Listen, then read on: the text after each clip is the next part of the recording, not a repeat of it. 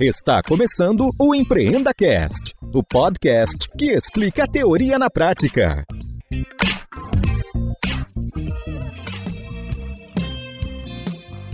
Esta temporada tem o apoio do patrocinador Verity, uma empresa focada em transformação digital e pronta para te auxiliar nessa jornada.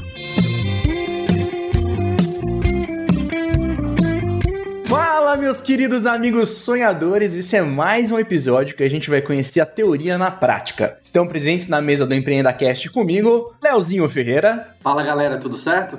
Belezinha. E também Frederico Riso, o Fred. Olá, pessoal. Bom, o Fred, para quem não conhece, ele é CEO e co-founder do Basement, uma fintech em formato SaaS, Software as a Service, que digitaliza a gestão de equity e toda a vida societária de uma startup. É isso mesmo, Fred? Oh, perfeito. Não conseguiria botar tão rápido assim, não.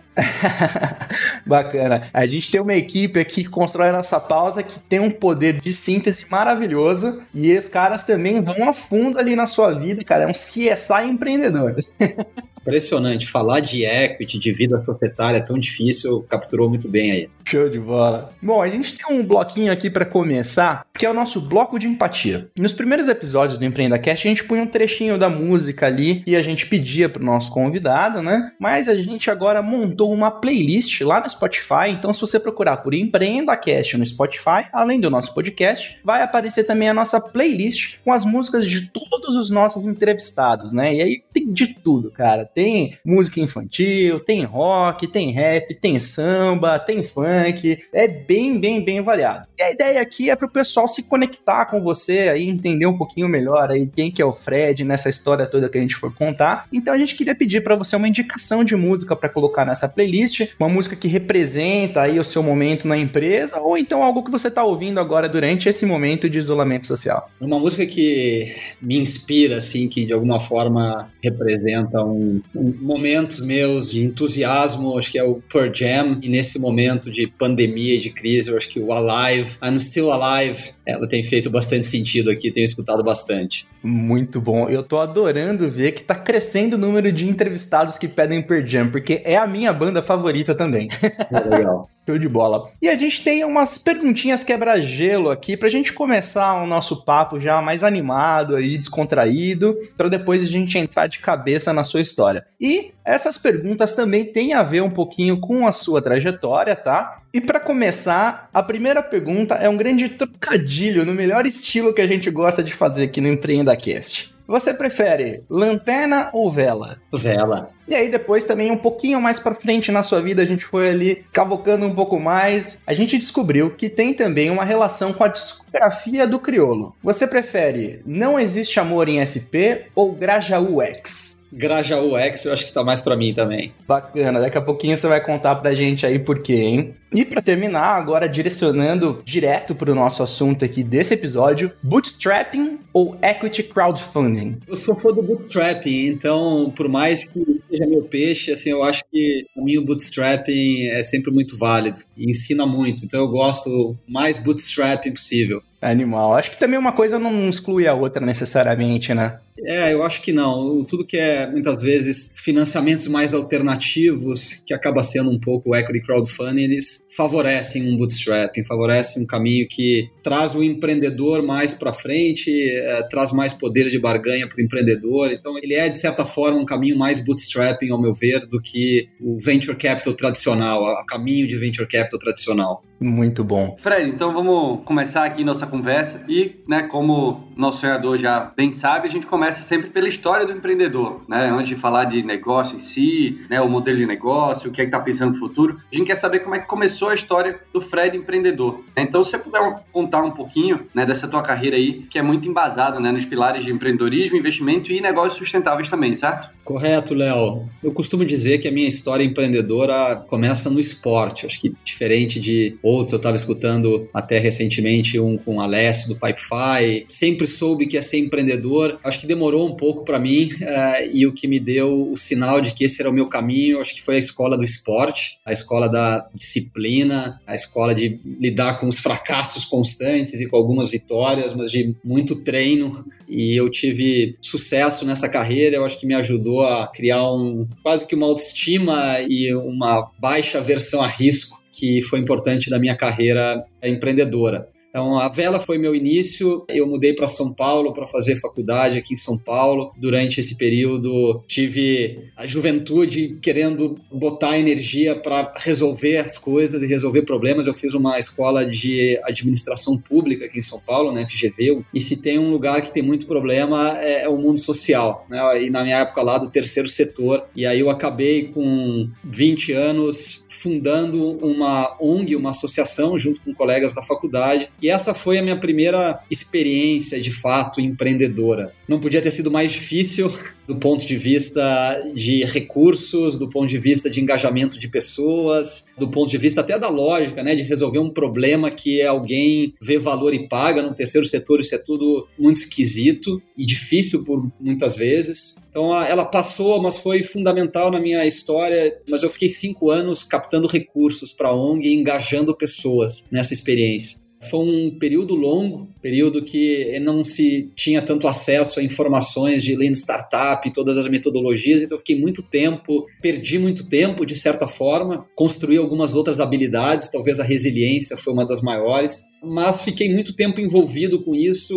vendo quão difícil era para mim como empreendedor engajar essas pessoas, captar recursos para projetos e para iniciativas empreendedoras das mais diversas que a gente experimentou enquanto ONG nesse período. Ô Fred, e que ano a gente tá falando disso? Em timeline, quando foi? É 2002 a 2007. Então, bastante tempo para um empreendimento que claramente tinha problemas nas suas hipóteses, nas suas experimentações e validações. E eu fiquei seis anos lá batendo cabeça, até que fui convidado para entrar na minha segunda experiência. Tenho três, mas a segunda foi fundamental, foi na Mãe Terra. E aí eu não era eu liderando, tinha uma equipe de empreendedores, tinha dinheiro de private equity e muita gente boa que eu pude aprender e não me sentir tão sozinho como um empreendedor lá do terceiro setor na minha primeira experiência. Eu fiquei mais quatro anos nesse negócio com uma cabeça muito de dono. Acho que aí começou a ficar claro para mim, poxa, eu preciso fazer esse tipo de trabalho. Eu preciso me sentir muito vivo na organização e na minha vida profissional. Eu era tão envolvido com aquilo, eu sou gaúcho, né? Então eu fui trabalhar nessa empresa Mãe Terra que é de alimentos naturais. Eu, eu nunca tinha comido uma refeição vegetariana na minha vida, eu nunca tinha comido um arroz integral na minha vida. E eu, em quatro anos, saí totalmente, como é que fala, né? Assim, estava convertido aos alimentos naturais e orgânicos e tinha um, uma cabeça muito de dono mesmo. Com quem eu falava, eu trabalhei muito tempo no departamento de compras, as pessoas vinham, pô, esse cara, ele deve ser da família, ele deve ser sócio dessa empresa. E aquilo dentro da organização também, eu me destacava na organização de alguma forma por ter essa pegada, não ganhava nada, né? não tinha, até o que eu trabalho hoje muito com stock options, eu não tinha nenhuma exposição ao upside da empresa, a empresa foi vendida há um ano, dois anos para Unilever. Mas você tinha salário? Você era um contratado? Eu era um contratado, ganhava muito pouco, sim, porque eu tinha quatro anos de ONG, né? Cinco anos de ONG, então o que, que eu tinha de experiência no mercado? Nada. Então eu topei começar bem baixo, mas sentia, tinha muita paixão pelo negócio em si. Eu acho que esse para mim é o ponto fundamental para minha trajetória, de eu ter trabalhado em coisas sempre que faziam muito sentido para mim. É, eu estava envolvido as ganha, como dizem lá no sul, assim, realmente com o coração envolvido no negócio e foram quatro anos na Mãe Terra eu decidi depois que eu queria, tinha um sonho antigo de fazer um MBA, depois desses quatro anos eu achei que era o momento. E aí aconteceu para mim a mágica, né? A, a minha ideia, é, diferente de muitos empreendedores, a ideia do que eu faço hoje no Basement, não veio lá na Mãe Terra vendo um problema na cadeia de suprimentos ou um, um problema na indústria que eu estava trabalhando. Não. Eu tive a ideia no, no momento em que eu estava tomando uma cerveja, eu estava conversando com amigos e que um amigo comentou sobre uma situação, um problema dele dele, e aquilo me trouxe uma ideia.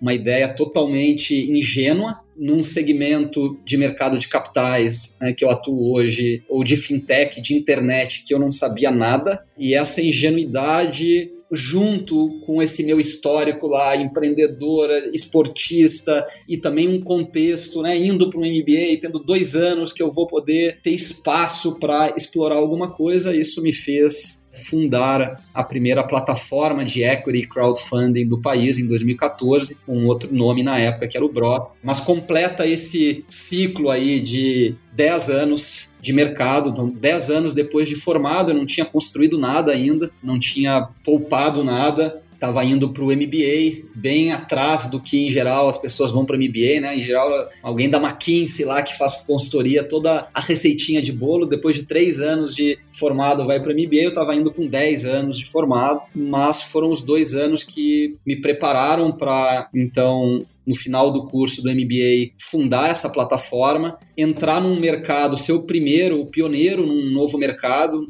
criar dois, três anos depois uma nova instrução para o mercado de capitais, que foi a instrução 588 da CVM do crowdfunding, mas principalmente começar a entender, a partir dessa ingenuidade, topar fazer um projeto que qualquer pessoa que olhasse, que tivesse o mínimo de experiência, falaria, pô, isso aqui não vai dar certo, de certa forma não deu. Aquilo que eu comecei fazendo demorou para a gente encontrar um mercado, um produto, um SaaS, né, como vocês falaram na introdução, um software as a service, num mercado grande o suficiente e que a gente entendesse e eu entendesse realmente o que eu faria primeiro para chegar na mesma visão que eu tive no início. A minha visão inicial, a partir da ONG, depois da Mãe Terra, era uma visão de um cara, né, de um guri que queria se conectar com mais pessoas, queria de alguma forma permitir que outros empreendedores como eu pudesse captar recursos e engajar pessoas nesses projetos, nesses negócios. Não o crowdfunding que a gente estava acostumado de recompensas, né, mas trouxesse pessoas que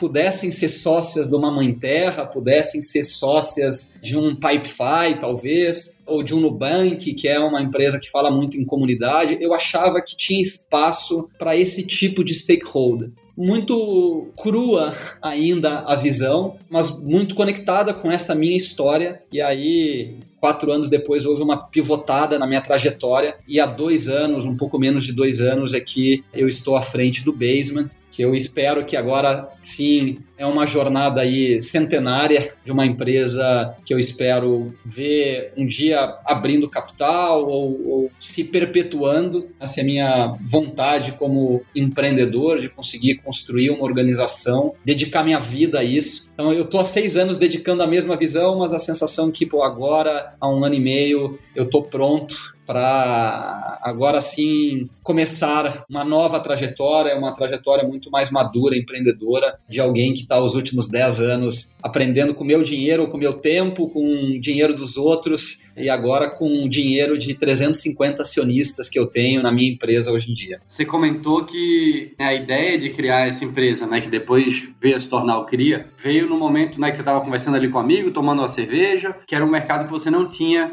muito conhecimento, dentro, no próprio Brasil também não, você foi pioneiro nisso, e aí eu queria perguntar, como é que é criar um negócio que você não tem experiência no mercado que talvez não esteja preparado para aquilo? E esse mercado sendo o Brasil que os empreendedores que estão ouvindo a gente sabem quais são os desafios que a gente tem, né, em diversas esferas. Pois é, acho que essa era a minha vantagem desleal quase como empreendedor, porque eu tinha ficado cinco anos empreendendo uma ONG num projeto muito difícil, muito idealista, num certo sentido. Eu tinha aprendido muito nisso e tinha visto como era, assim, na pele, né? Como era ficar cinco anos, falamos aqui do Grajaú antes, pegando um ônibus, indo pro Grajaú, lá, batendo cabeça, tentando fazer, assim, tentando criar algo significativo no mundo do terceiro setor e o quão difícil era fazer isso. Quando eu tive uma ideia, eu falei, pô, isso é uma ideia que pode ser grande, para mim isso era importante. Pô, eu acho que o mundo de empreendedorismo vai vir para a internet, isso era meio óbvio. Uma das primeiras referências que eu tive lá no início, antes mesmo de colocar minha plataforma no ar, 2012,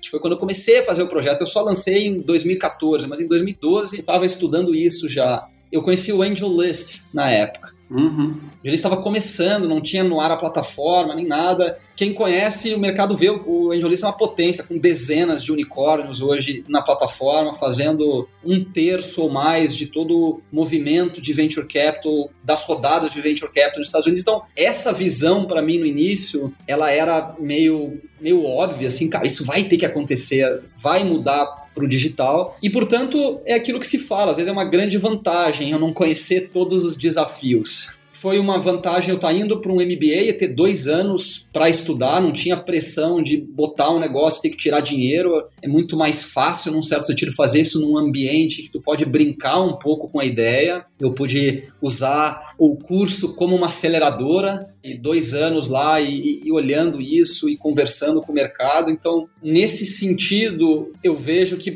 estava muito conectado com as minhas forças. Eu, eu, eu era um cara bom para ser pioneiro nesse mercado porque até hoje é um mercado muito difícil, até hoje eu não sei ainda muito bem resolver esse problema original que eu tentei resolver lá, mas eu tinha uma, um diferencial, eu sabia tocar uma organização muito pequena por muito tempo, e eu fiquei com dois sócios por quase quatro anos tocando um negócio. Eu consegui segurar dois sócios comigo, originais, que estão comigo até hoje e que cresceram comigo e que a gente foi também se dividindo mais do ponto de vista de equity, principalmente. Eu tinha noção de como e até competência, assim, eu sabia como engajar dois malucos comigo porque eu já tinha engajado alguns desses numa ONG. Eu acho que esse para mim foi o diferencial, assim. Hoje eu estou novamente no Basement, num mercado que é muito pioneiro. Nos Estados Unidos nós já é uma indústria bilionária, já tem unicórnios fazendo fazendo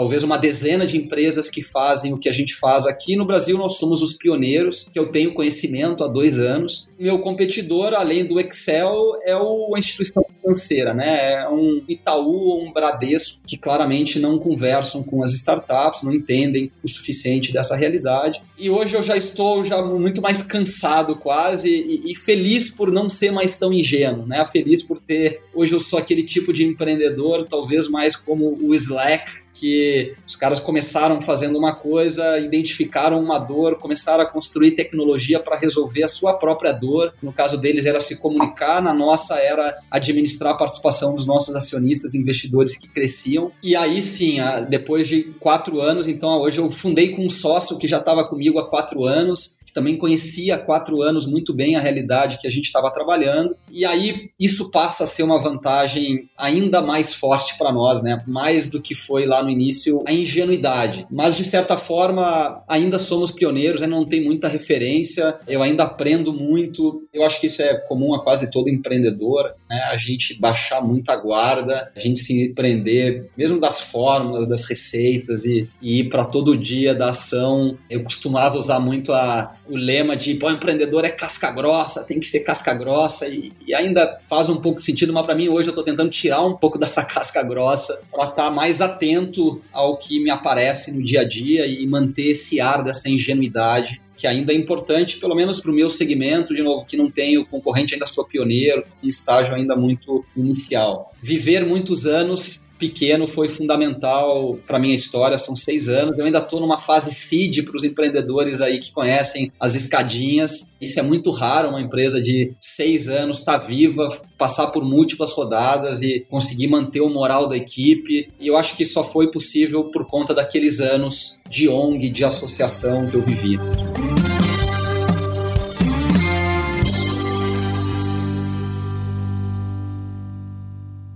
E olha só, sonhador, você que precisa alavancar o seu negócio para o próximo nível, esse bloco aqui é um oferecimento da Bluefields, uma aceleradora que possui um programa de pré-aceleração e de aceleração, tem programa de mentorias, escola de CEOs e vai te ajudar aí na sua jornada. Não adianta você tentar fazer tudo sozinho, a Blue pode te ajudar. Acelere o seu negócio, conecte-se com investidores e gere impacto. www.bluefieldsdev.com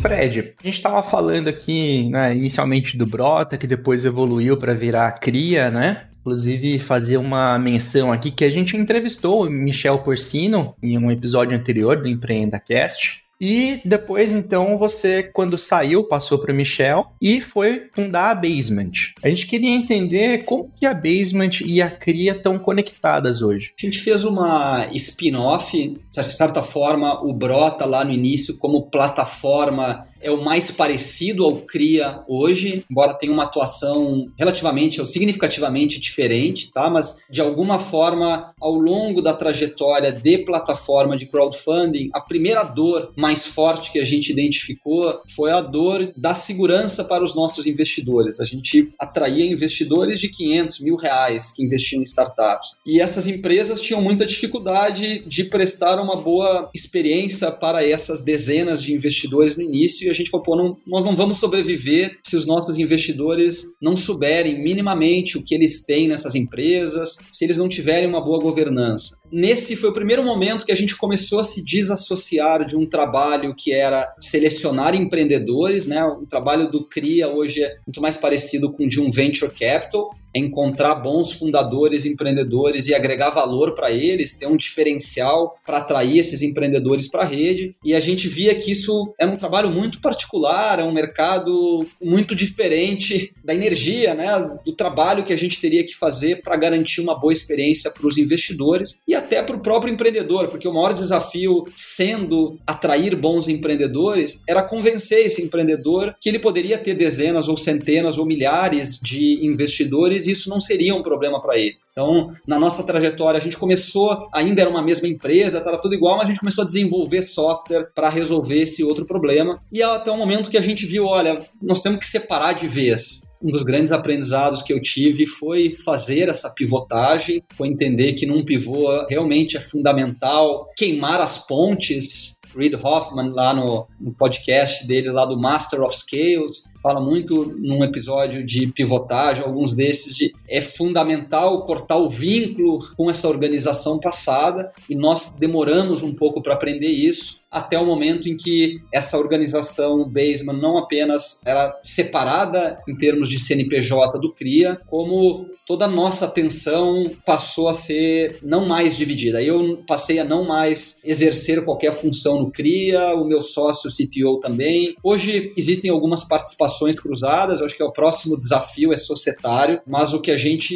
espera e, e vem trabalhando é para que o CRIA tenha a sua escala, o seu impacto e, e a sua governança totalmente separada do Basement, como proposta de foco mesmo. São empresas irmãs hoje, mas dentro do grupo, 90% da energia é realmente focada em basement e o CRIA está numa mais como um, o que a gente vê como tendência né, de venture capital, aí tem muito do solo capitalist, né, estruturas de fundos muito enxutas. No fundo, o basement, é, que é onde eu atuo, atende muitos clientes hoje que querem criar as suas infraestruturas de captação, querem quase competir com fundos de venture capital usando um stack tecnológico. Exatamente como faz o AngelList e eu explicava aqui antes. Né? Se você está na faculdade em Stanford ou aqui na FGV ou no INSPER, sei lá, e tem acesso a excelentes empreendedores isso vale muito no mercado. Se você consegue ir para uma plataforma como Cria no Brasil ou como o AngelList nos Estados Unidos,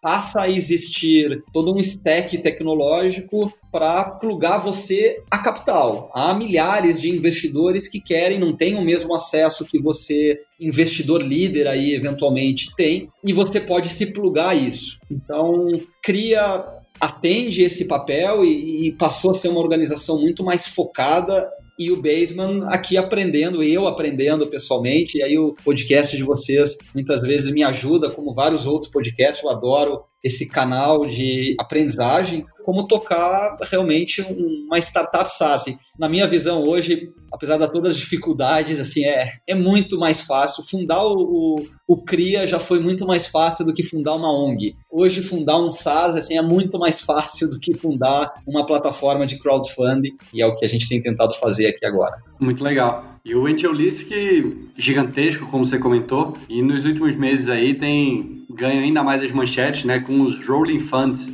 é um formato novo que, que eles têm colocado por lá e ainda acho que vai dar muito o que falar. Mas bom, o assunto aqui não é Rolling Fund do AngelList, vamos conhecer um pouquinho mais do Basement então. Fred, conta né, pra gente bem objetivo, assim, o que é que o Basement faz e qual é o valor que ele entrega para os clientes? Perfeito. O Baseman, ah, como vocês bem descreveram lá na introdução, ele se propõe a resolver a dor do dono do equity, né, do cap table, se propõe a digitalizar a vida societária da empresa. Eu falei há pouco que a gente entendia que a dor principal era do investidor, né, do dono do ativo, e isso foi o que a gente começou a resolvendo e com o tempo aprendemos também que mais importante para esse empreendedor, na maioria das vezes, é, ele não vê valor no cap table, é, que se fala lá da, da vitamina, a gente via que 99% das vezes o, o empreendedor achava que estava ok o cap table dele, mas estava tudo errado, os contratos nunca batiam com a planilha do Excel, mas mesmo assim a gente não conseguia mostrar valor para esse empreendedor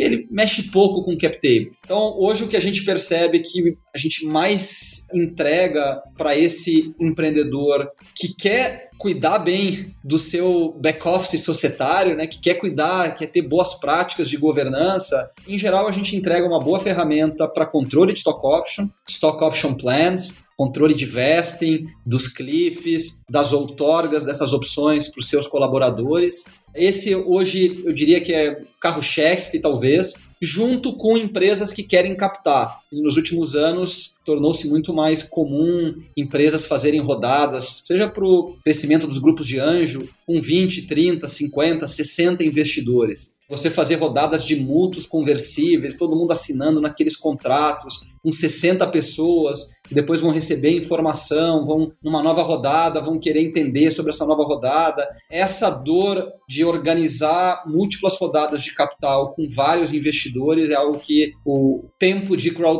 nos capacitou muito bem para organizar de uma forma privada. Para quem não quer botar na internet, mas quer usar de tecnologia para assinar contratos, para ter contas digitais de liquidação desses investimentos, para que depois de assinado um mútuo ou subscrito uma ação de uma SA, esses ativos estejam automaticamente numa plataforma única, né, num terceiro neutro de confiança. Então, para esses empreendedores que querem cuidar de cap table, em especial planos de opção, stock option plans e rodadas de financiamento, a gente desenvolve software, conta com advogados que garantem que aquela posição do cap table ela é a correta o cap table e a vida societária da empresa está 100% do tempo correto. E é isso que a gente se propõe a fazer. Muito legal. Para quem está ouvindo a gente e acha que, ah, não precisa disso, dá para fazer no Excel, porque o cara comprou 5% da minha empresa, eu vou lá abaixo, 5% para os 95%. Cara, você não tem ideia da zona um cap table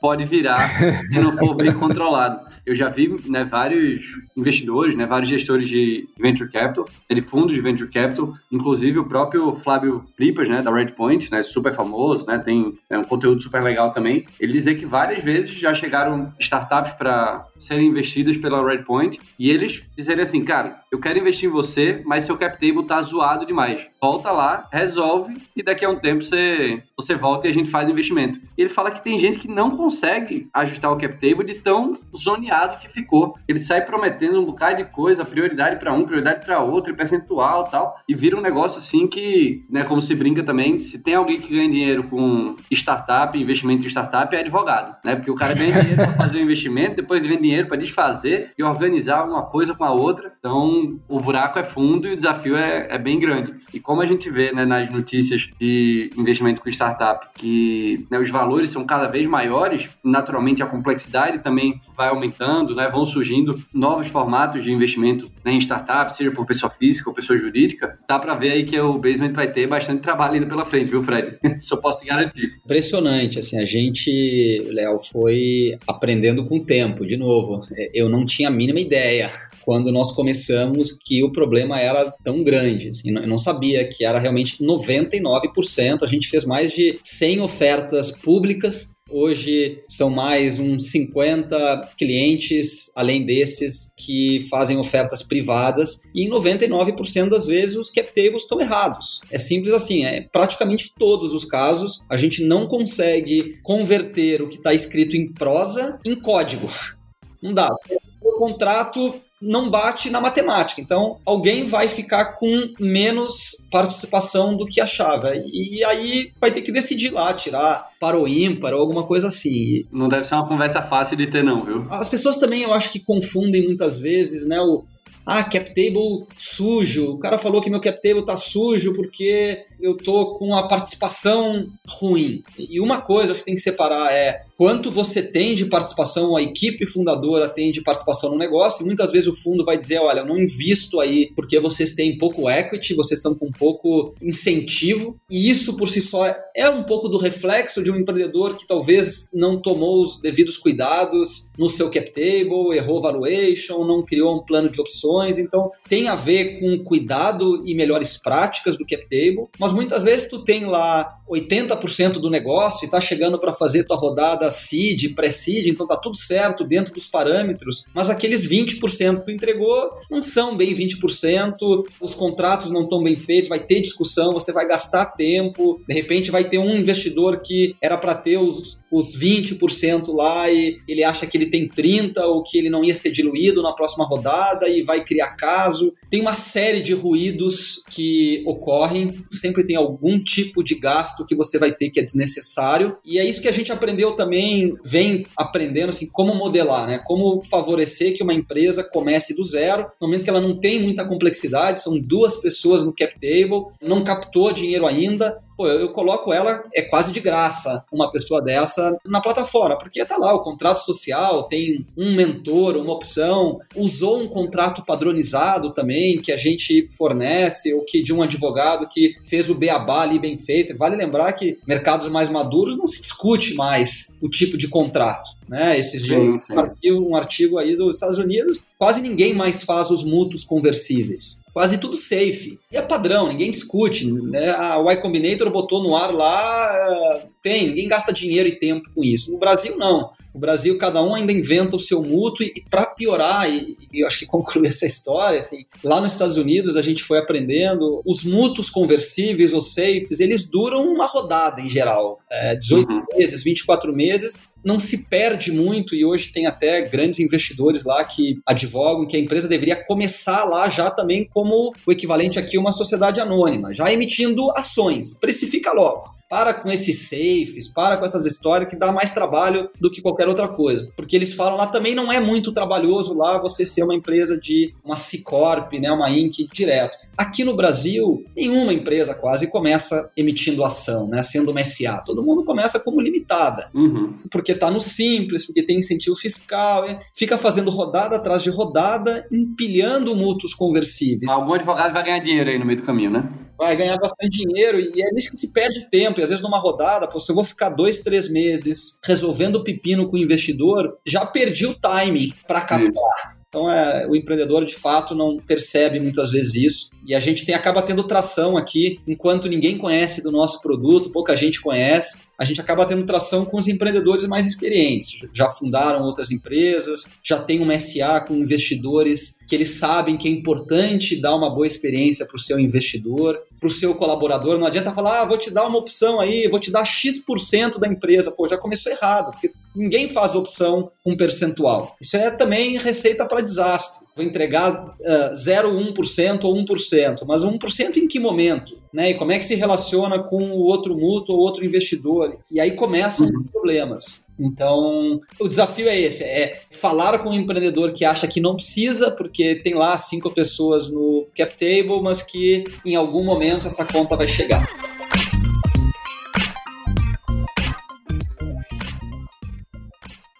Esse quadro é um oferecimento da nossa patrocinadora e pioneira com o EmpreendaCast, Verity, uma empresa que vai te ajudar na intensificação digital. A Verity é digital de ponta a ponta e todas as soluções são pensadas e orientadas pelo seu negócio. Entra lá no site, encontra os conteúdos, o site está de cara nova e você também consegue entrar no Telegram, receber materiais incríveis em primeira mão lá da Verity www.verity.com.br. Siga também nas redes sociais, arroba Verity Digital. Lembrando que Verity é com TY no final.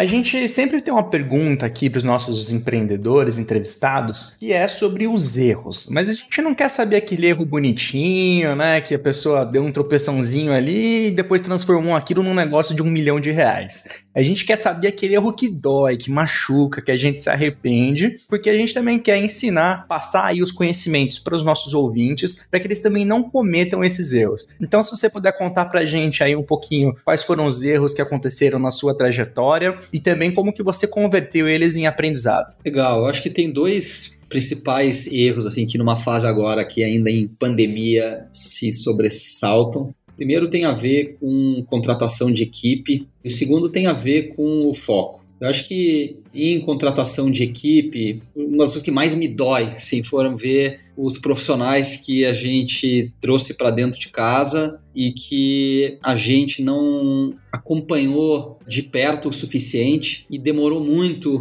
para é, dar o feedback e, e, ver que não ia funcionar. Isso eu acho que é o que mais dói, assim, muitas vezes são profissionais caros. Muito na nossa história aconteceu com tecnologia. A gente vem numa onda onde o profissional de tecnologia é muito caro, é muito importante. É difícil fazer produto bom, fazer tecnologia boa, tem uma diferença enorme nesses profissionais. E acho que começa também com a diligência desses profissionais, com referências principalmente. Demorou para eu aprender a buscar referências sobre as pessoas que eu estava contratando. Depois eu aprendi a trazer referências, mas o onboarding desses colaboradores e não era tão intensivo e a gente não estava tão alerta para arrumar os rumos logo de início. Ô Fred, e como é que você traz referência hoje em dia? Né? O que foi que você aprendeu aí que você tem melhorado o seu processo? Acho que principalmente pedir, uh, não ter vergonha ali numa determinada etapa do processo, pedir as referências, isso avaliar que tipo de referência ele vai passar e aí conversar, sempre umas três referências, pelo menos duas, idealmente três. Às vezes a gente tem algum conhecido, veio de alguma startup, conhece alguém lá dentro, então também tem uma intimidade para falar com alguém e perguntar, ó, oh, estou uhum. uh, alguém, e isso ajuda muito. Então é isso, acho que não tem muito segredo, mas por incrível que pareça, demorou para buscar essas referências. A gente estava sempre lá batalhando, né? Principalmente quando fala de programadores, tentando convencer alguém para vir trabalhar com a gente, acha que a pessoa é o máximo tal, e se esforça e, e não fazer esse trabalho de não, realmente, isso que ele está me contando aqui é verdade. E no fim,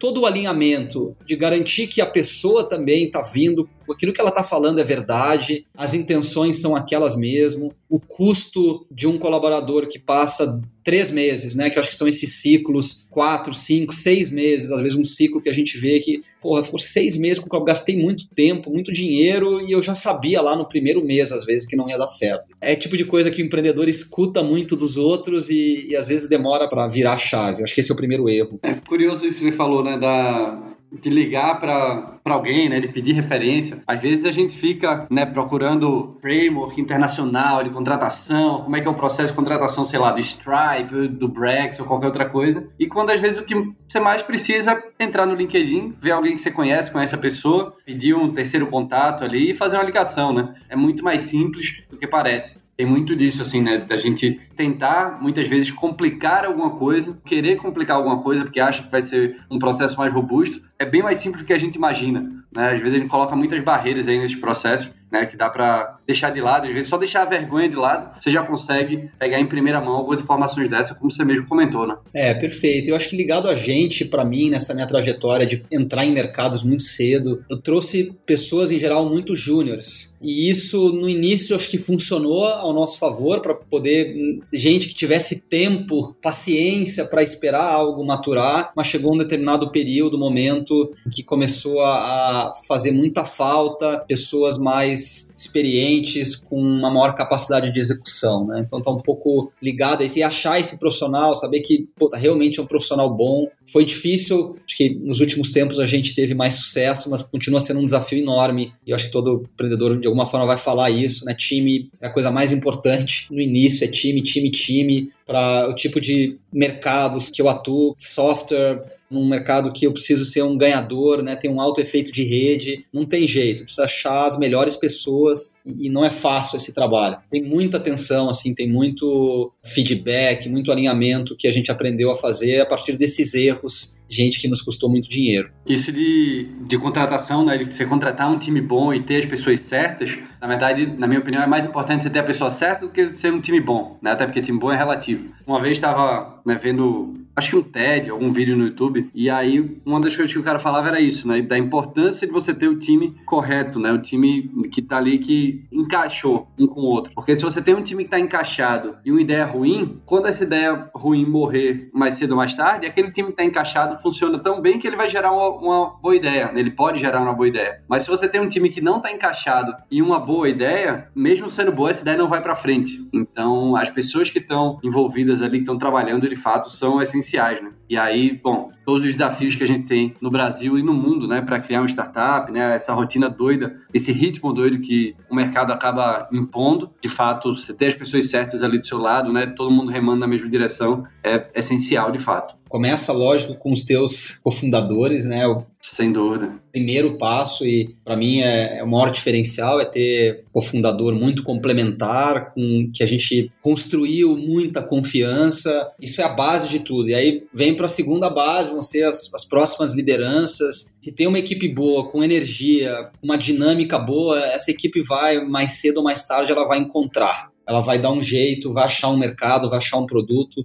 Para mim tem sido essa história. O nosso primeira tentativa, minha e do Daniel, que é meu cofundador, lá no mercado de crowdfunding, diria assim, num certo sentido não deu certo, mas a gente continuou junto, persistindo, encontramos um segundo mercado intermediário, mais ou menos até começar a encaixar. E aí eu acho que essa história do foco, a gente, com a pandemia agora, uma das maiores fichas que caiu, um dos maiores erros foi esse que eu citei antes, de não priorizar o suficiente não dá, assim, a gente não pode se dar o luxo de querer fazer duas coisas. A gente chegou a ter uma situação em que eu tinha um, uma empresa sem área comercial e sem área de customer success. Acho que foi uma hora cegueira que eu pude ter, porque a gente achava que não, tem lá um produto, a gente está tentando resolver o produto aqui, mas eu não estava focado o suficiente a escutar o meu cliente, a encantar um primeiro seguinte, aquela historinha que todo mundo vê, e eu, por qualquer razão minha aqui, não tinha um foco ainda milimétrico. Assim, hoje eu sou uhum. obcecado com a minha equipe, não deixo ninguém ter mais do que duas prioridades lá na semana. Estou sempre pedindo para todo mundo reduzir as suas prioridades e cobrando que todo mundo tenha muito clareza do que a gente tem que fazer. Eu acho que é comum para muita gente nessa fase, né? Uma fase de todo mundo reduzindo, reduzindo, reduzindo, fazer só o essencial. Isso sempre foi para mim um desafio muito grande como empreendedor. Eu comecei sendo empreendedor na periferia, aqui lá no Grajaú de São Paulo, tem 200 mil problemas para resolver. Eu queria resolver um monte de problema, tudo era importante.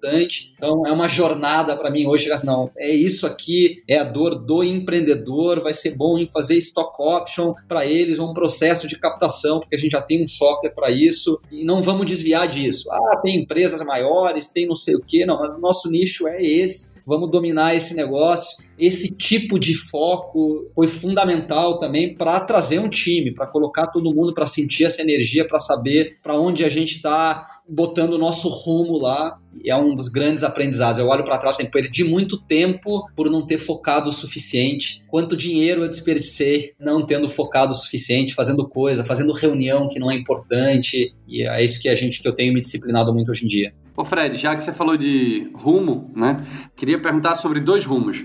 Para onde você vê o ecossistema de venture capital e investimentos em startup como um todo aqui no Brasil, né? Pra, em que direção que ele está indo? E também do basement, né? Quais são os próximos passos? O que é que vocês têm para ser feito aí mais para frente? Acho que é olhando para fora a visão do mercado de venture capital para mim é um mercado que ele vai ser cada vez mais acessível, vai ser cada vez mais online. Sendo acessível, ele vai permitir que mais pessoas quase que criem iniciativas de venture capital, liderem fundos de venture capital, liderem organizações inseridas na empresas de participação, tá no mundo de venture capital, sem necessariamente toda a banca, sem todas as redes de relacionamento. Então, é um, um, mercado de maior acesso e um pouco daquela onda do, do unbundling, né? As, as pessoas vão conseguir contratar serviços, seja um serviço para montar um pool de investimento, para fazer uma oferta pública, lá os, os rolling funds, então... Era isso que eu ia perguntar. Você acha que o rolling fund é um passo nessa direção? Sem dúvida, é, é um passo nessa direção. Acho que no Brasil vai demorar um pouco. Você tem outras necessidades aqui que vão acontecer pela internet antes. Poder, poder captar um fundo pela internet tem um grande passo no Brasil hoje, não dá. É, tu não pode fazer um crowdfunding. O que o AngelList faz lá, captando para fundos, a gente não consegue fazer no Brasil ainda. Estamos buscando com regulação para fazer isso. Uhum. É, mas esse vai ser um passo importante. É algo que vocês têm na visão do Basement ou não? Sim, o, Baseman hoje ele vende tecnologia assim, é, e é parte do nosso legado, assim. Hoje é parte quase do que não é o meu, o meu foco principal, né? Não é de foco, mas nos últimos anos o que a gente desenvolveu foi uma máquina de captação que eu vendo hoje para fundos, até para FIPs, eu vendo para aceleradoras, eu vendo para profissionais hoje de, de M&A que querem trabalhar com recursos de terceiro. De certa forma, é alguém que não vai ter todo o custo de estruturar um FIP e quer usar um stack mais tecnológico para entrar no mundo de venture capital não consigo fazer o Rolling Fund, mas eu faço coisas parecidas com o Rolling Fund, vamos dizer assim. Tento se aproximar do Rolling Fund, que é organizar esses pools, essas rodadas online. No Brasil, infelizmente, as pessoas olham para crowdfunding e falam: ah, isso é vaquinha, isso aí não é legal, mas não é verdade. Você pode ter um. Né, você tem lá 1.500 pessoas no seu Telegram. Se você achar um bom empreendedor, você pode distribuir para 1.500 pessoas exclusivamente para elas, né, que seria o seu sindicato lá no Angel dos Estados Unidos. Você vai usar todo um stack tecnológico, vai receber taxa de performance, vai ter um, um benefício enorme de compartilhar dinheiro com eles, sem ter que ter passado seis meses ou um ano captando fundos, montando uma estrutura. Às vezes, né, a maioria dos fundos hoje são lá nos Estados Unidos e toda aquela jornada. Não, você vem aqui, abre uma oferta ou no CRIA lá, ou né, diretamente no Basement, se você já tem os seus investidores, você não precisa, ter um acesso muito mais fácil. E eu não tenho dúvida que o Venture Capital vai por esse caminho aqui também. Uhum. Legal. Tira a fricção. Uma segunda coisa que vai acontecer, e é muito comum nos Estados Unidos, hoje eu recebi um e-mail também de um fundo aqui, bem conceituado, até falando de secundárias e tal. Nos Estados Unidos tem um mercado de secundária acontecendo cada vez mais forte. Né? Tem plataformas exclusivas para secundárias. O que é secundária, cara, para quem não conhece? São ofertas de capital, né? Quando a empresa faz uma rodada de capital ou um IPO, até o investidor está colocando dinheiro na empresa, para a empresa investir aquele dinheiro, está indo para o caixa da companhia. Essas são as ofertas primárias. A oferta secundária é, é um dinheiro que não vai para a empresa, vai para algum outro acionista tira algum acionista do cap table. Então não tem é troca de posição de investidores, é uma certa uhum. no quadro social, né, ou no cap table, e é fundamental porque dá liquidez. Um dos grandes problemas do venture capital é você investe num fundo, né, e tem que ficar preso lá 10 anos com aquilo. A liquidez é muito baixa, né? A liquidez é muito baixa. Então, no mundo inteiro começam a existir plataformas para atacar esse problema. No Brasil, nós temos uma regulação muito fechada ainda para isso. Ano que vem, há expectativas fortes de que empresas que vieram até pelo caminho do crowdfunding vão entrar, vão ter permissão para criar mercados secundários, então plataformas de crowdfunding vão poder operar quase como uma bolsa, né? E ter lá um mercado de gente podendo fazer bid, comprando e vendendo participações em startups. Tem uma outra conversa aí, ah, isso vai ter liquidez de fato, qual que é a relevância? Na minha opinião, muito pouca num primeiro momento, mas uhum. isso vai certamente crescer nos próximos aí 5 a 10 anos. A gente deve começar a chegar ao, ao mercado que isso representa hoje, Europa, talvez Estados Unidos. Muito bom, Fred. E aí estamos chegando então ao final aqui do nosso papo, né? Super legal conhecer a história do Fred, né? Tudo que ele fez aí desde o fundar a primeira ONG, né? A Mãe Terra, né? depois de criar outra empresa que virou Cria, depois o Basement, vários aprendizados mercados diferentes, mas que têm algumas semelhanças ali, né? Em sua essência precisa deixar para gente, para os ouvintes do Empreenda Cash, uma indicação de podcast, de livro, de filme que você assista, que você curta e que te ajudou né, ao longo dessa jornada empreendedora. Maravilha, como eu falei, eu gosto bastante de, desse tema e de escutar podcasts. Um podcast que eu sempre escutei muito foi o podcast do Tim Ferriss, turma, né? O Tim Ferriss, o, o próprio Naval, que não tem tanto podcast, mas participa de alguns. A partir desses canais, assim, eu fui me conectando há várias pessoas nesse mundo empreendedor que dizem muito para mim, que tem uma filosofia, eu diria assim, de vida, de empreendedorismo com a qual eu me conecto bastante. Um dos temas nessa fase difícil de crise, né, eu diria o meu livro hoje que eu tô lendo, né, pedi uma recomendação, é um livro que eu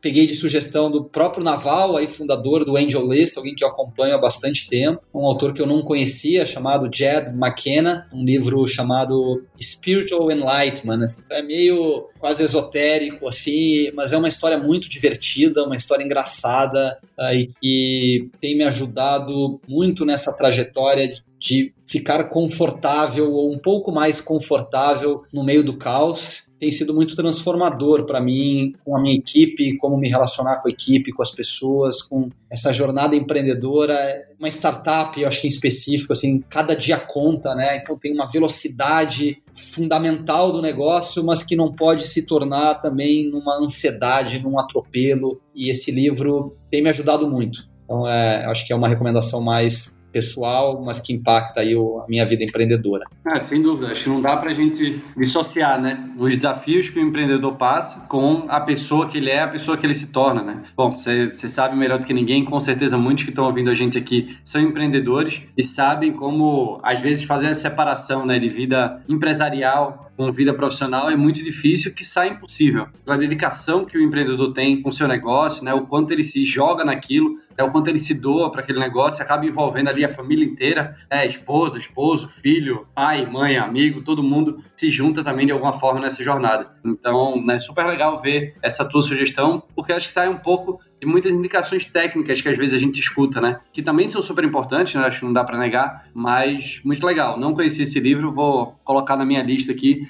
Já achei o link da Amazon aqui, já botei na minha lista de desejos. E por sinal, ouvintes, meu aniversário está chegando, quem quiser me dar de presente eu não vou negar, não, viu? Fred, a gente tem que aproveitar, né, Fred? Aproveitar que a gente consegue uma audiência legal aqui para ver se alguém dá um presentinho pra gente.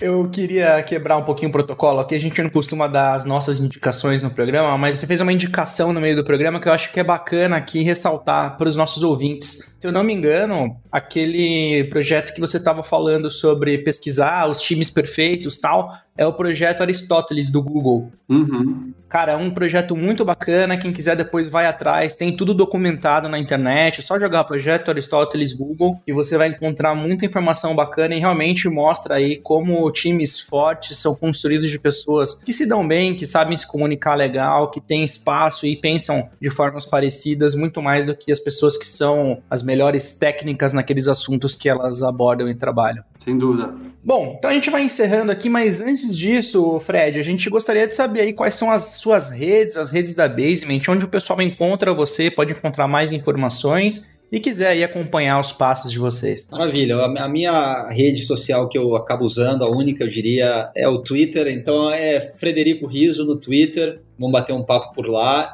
Acabo usando o LinkedIn também profissionalmente. Eu diria o Basement, talvez o lugar onde a gente mais posta hoje enquanto organização ainda é o LinkedIn, em Basement, e eu também lá, Frederico Riso, no LinkedIn, estou bem acessível. Bom, os nossos ouvintes que ficaram até aqui, muito obrigado por escutarem mais esse programa. Se você quiser acompanhar também o EmpreendaCast, segue a gente lá nas redes sociais, é tudo arroba EmpreendaCast, no Twitter, no Facebook, no Instagram, qualquer outra rede que vier aparecer aí em breve. TikTok do EmpreendaCast, fica ligado. Se, Se o Trump não derrubar, lá, né? É, exato. não derrubou, não. A Oracle fechou aí. E se você não ouviu ainda, vai lá na News Semanal que a gente já falou sobre isso. Bom, você também pode acompanhar o nosso site lá, empreendacast.com.br, para ficar por dentro ali dos nossos episódios e novas informações aí importantes também, inclusive sobre como conhecer ali e apoiar o nosso projeto do EmpreendaCast. Você pode também entrar no nosso grupo lá no Telegram, que já está com 1.500 pessoas. Também tem o link lá no nosso site do empreendacast.com.br. Se você quiser falar comigo pessoalmente lá, me procura no Instagram, arroba Tilima. Leozinho, qual que é o seu Twitter, já que você prefere falar por lá? Boa, underline Léo Ferreira. Tô por lá muito mais que no Instagram. E de novo, Twitter, melhor rede, hashtag vamos Twitter. muito bom, muito bom. Então é isso, pessoal. Muito obrigado para vocês que ficaram até aqui. Obrigado, Fred, mais uma vez por participar conosco. Obrigado, Leozinho, por mais uma parceria nesse programa. A gente se vê na próxima semana. Até lá e tchau! Ei, olha só, presta atenção. Você ficou até o fim do episódio e nem percebeu, né? O tempo voou.